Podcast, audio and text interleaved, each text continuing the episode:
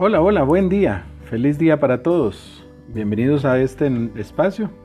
Nuevamente, esperando en Dios que usted se encuentre muy bien día a día y que su vida esté mejor cada día, que usted esté mejor cada día eh, y que ojalá que este tiempo que estamos compartiendo diariamente de alguna manera pueda serle de apoyo a su vida personal, a su vida espiritual, para que pueda, podamos todos reflexionar sobre nuestra vida espiritual, sobre nuestra relación con Dios, sobre la persona de Jesús en nuestro corazón, en nuestra vida y nuestra y qué tiene que ver él con nosotros.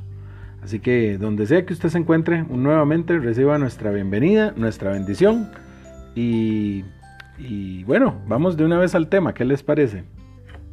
El tema de hoy se llama calidad de amigos. Y es una expresión que nosotros usamos como para decir qué buenos amigos. Cuando alguien tiene muy buenos amigos, uno dice qué calidad de amigos tiene. Está referida al paralítico de Capernaum. Y vamos para esto a reflexionar la palabra de Dios en el libro de San Marcos, en el capítulo 2, versículos del 1 al 12. Es una, un pasaje bastante, bastante amplio, pero vean qué bonita historia eh, nos, nos relata. Dice así, algunos días después, Jesús volvió a entrar en Capernaum. Cuando se supo que estaba en casa, se juntó tanta gente que ni siquiera cabían frente a la puerta, y él les anunciaba el mensaje. Entonces, entre cuatro, le llevaron un paralítico, pero como había mucha gente y no podía llegar hasta Jesús, quitaron parte del techo encima de donde él estaba y por la abertura bajaron, eh, lo bajaron en una camilla al enfermo.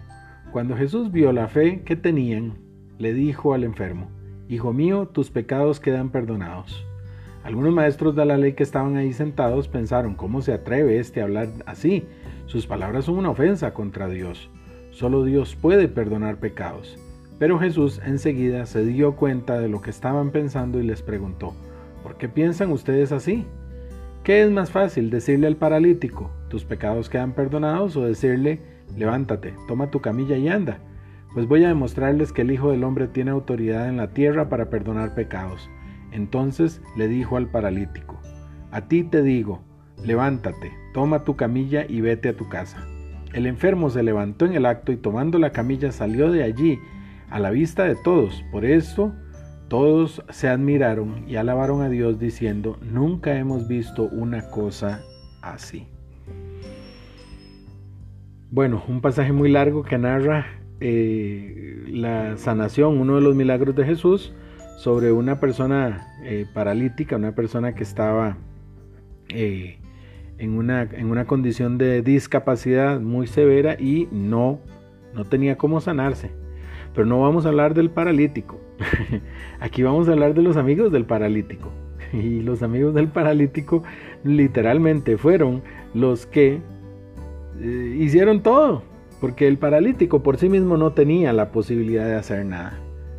Em, y los relatos que, nos, cuentan, eh, sobre todo el libro de Marcos está más enriquecido, con un poquito más de detalles que los demás, pero esto es interesantísimo porque, porque tenemos que reflexionar sobre la calidad de amigos que eran estos amigos del paralítico de primera entrada dice que eran cuatro. Vamos al versículo 3, donde dice, em, entonces, entre cuatro le llevaron un paralítico. Definitivamente habían cuatro, para, cuatro amigos que se pusieron de acuerdo para llevarlo.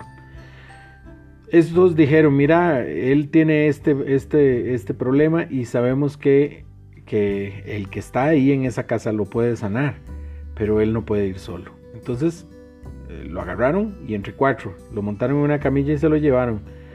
Quién sabe si se lo habrían llevado en la camilla, no sé cómo se lo habrán llevado, pero se lo llevaron entre los cuatro. La otra cosa que hubo y que hay que nos describe es que fueron creativos. Vea lo que dice, como en el versículo 4 dice, pero como mucha gente había y no podían llegar hasta Jesús, quitaron parte del techo encima de donde él estaba y por la abertura bajaron una camilla con una camilla al enfermo. O sea, fueron creativos. Ellos dijeron, mira, no podemos pasar, pero esto no nos lo impide. yo me imagino la gente viéndolos a ellos montados en el techo, quitando paja, quitando, no sé, tejas, quitando cosas y tratando de acomodarlo, que no se golpee con unas cuerdas, sosténganlo bien duro y vayan bajándolo. Y, y, Jesús vuelve nada más a ver para arriba y ve que le están bajando a aquel enfermo.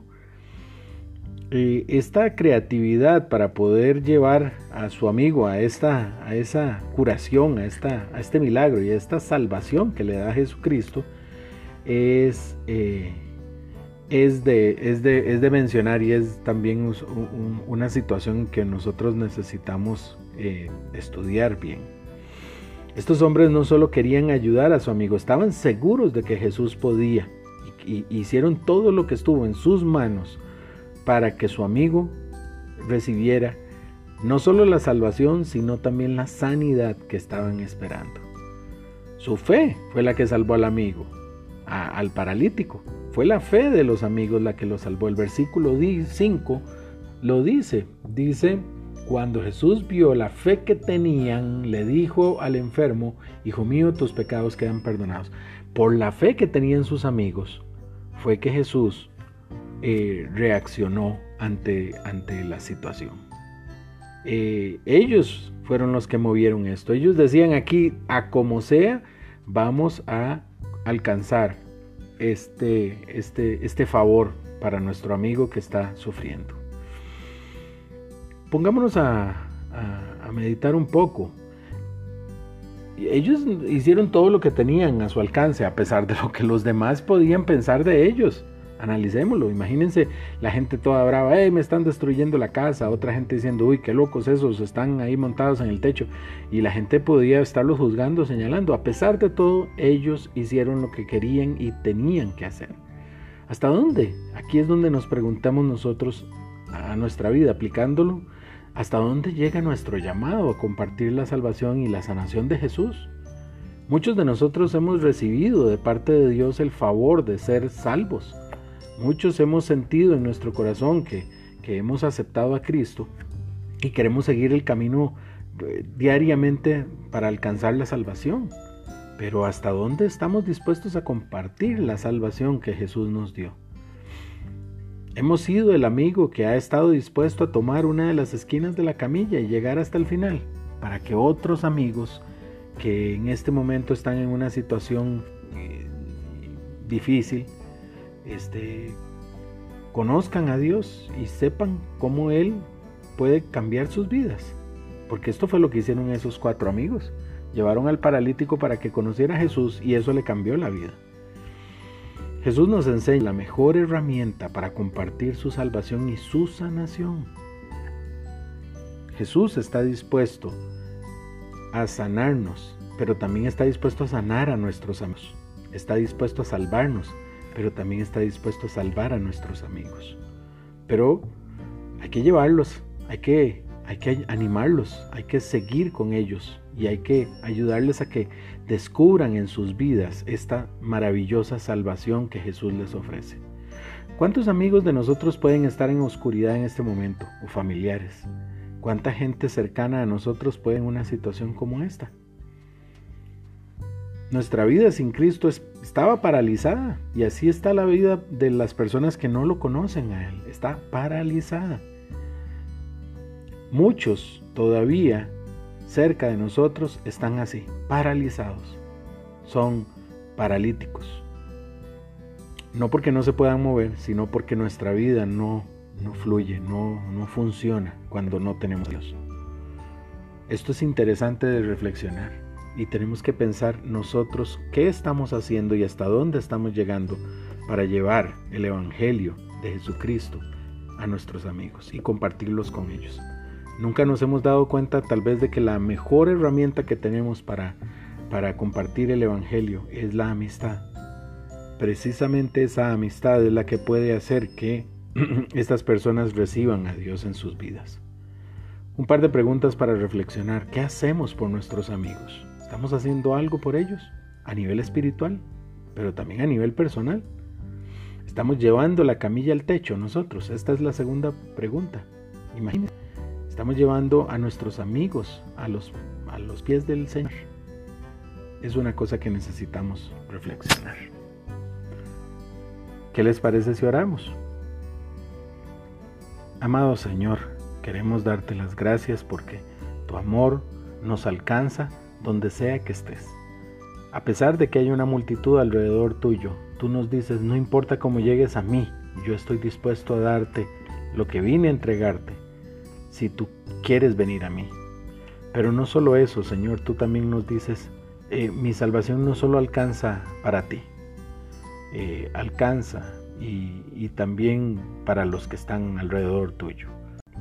Así es como, como necesitamos encontrarte, creer en ti y llevarlos a ti.